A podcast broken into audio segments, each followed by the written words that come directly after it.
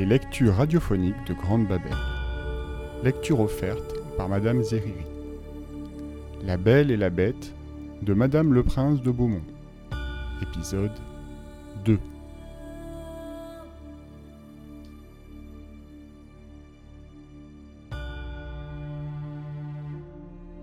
Ses enfants se rassemblèrent autour de lui. Mais au lieu d'être sensible à leurs caresses, le marchand se mit à pleurer en les regardant. Il tenait à la main la branche de rose qu'il apportait à la belle. Il la lui donna et lui dit La belle, prenez ces roses. Elles coûtent bien cher à votre malheureux père. Et tout de suite, il raconta à sa famille la funeste aventure qui lui était arrivée.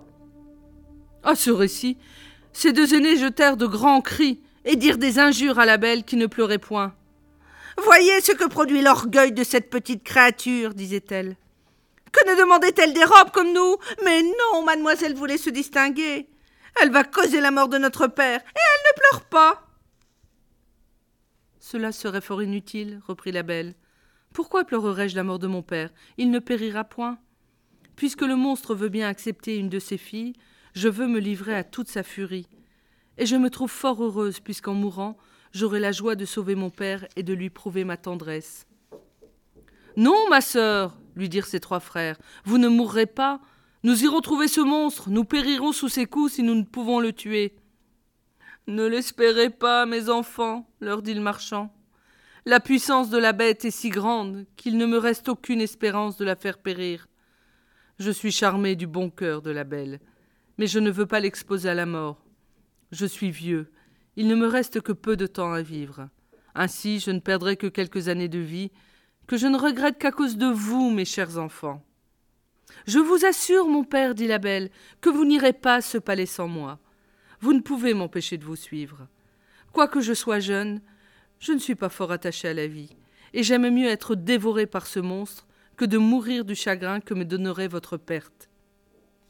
On eut beau leur dire, la belle voulut absolument partir pour le beau palais, et ses sœurs en étaient charmées, parce que les vertus de cette cadette leur avaient inspiré beaucoup de jalousie. Le marchand était si occupé de la douleur de perdre sa fille qu'il ne pensait pas au coffre qu'il avait rempli d'or. Mais aussitôt qu'il se fut enfermé dans sa chambre pour se coucher, il fut bien étonné de le trouver au pied de son lit. Il résolut de ne point dire à ses enfants qu'il était devenu riche, parce que ses filles auraient voulu retourner à la ville, et qu'il était résolu de mourir dans cette campagne. Mais il confia ce secret à la belle, qui lui apprit qu'il était venu quelques gentilshommes pendant son absence, qu'il y en avait deux qui aimaient ses sœurs. Elle pria son père de les marier, car la belle était si bonne qu'elle les aimait, et leur pardonnait de tout son cœur le mal qu'elle lui avait fait. Ces méchantes filles se frottèrent les yeux avec un oignon pour pleurer, lorsque la belle partit avec son père. Mais ses frères pleuraient tout de bon aussi bien que le marchand. Il n'y avait que la belle qui ne pleurait point, parce qu'elle ne voulait pas augmenter leur douleur.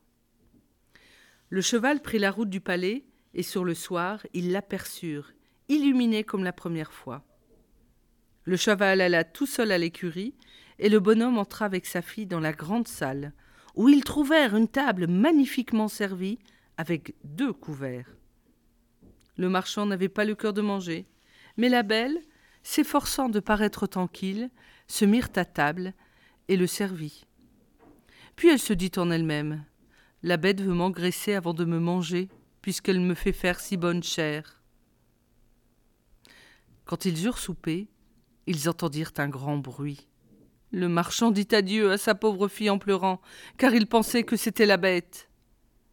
La belle ne put s'empêcher de frémir en voyant cette horrible figure, mais elle se rassura de son mieux, et le monstre lui ayant demandé si c'était de bon cœur qu'elle était venue, elle lui dit en tremblant que oui.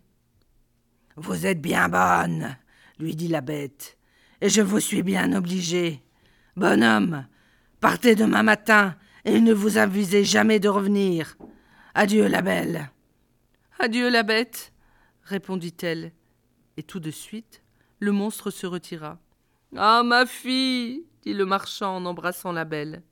Je suis à demi mort de frayeur, croyez-moi, laissez-moi ici. Non, mon père, lui dit la belle avec fermeté, vous partirez demain matin, et vous m'abandonnerez au secours du ciel. Peut-être aura-t-il pitié de moi. Ils allèrent se coucher, et croyaient ne pas dormir de toute la nuit, mais à peine furent-ils dans leur lit que leurs yeux se fermèrent. Pendant son sommeil, la belle vit une dame qui lui dit Je suis contente de votre bon cœur, la belle. La bonne action que vous faites, en donnant votre vie pour sauver celle de votre père, ne demeurera pas sans récompense. La belle s'éveillant, racontant ce songe à son père, et quoiqu'il le consolât un peu, cela ne l'empêcha pas de jeter de grands cris quand il fallut se séparer de sa chère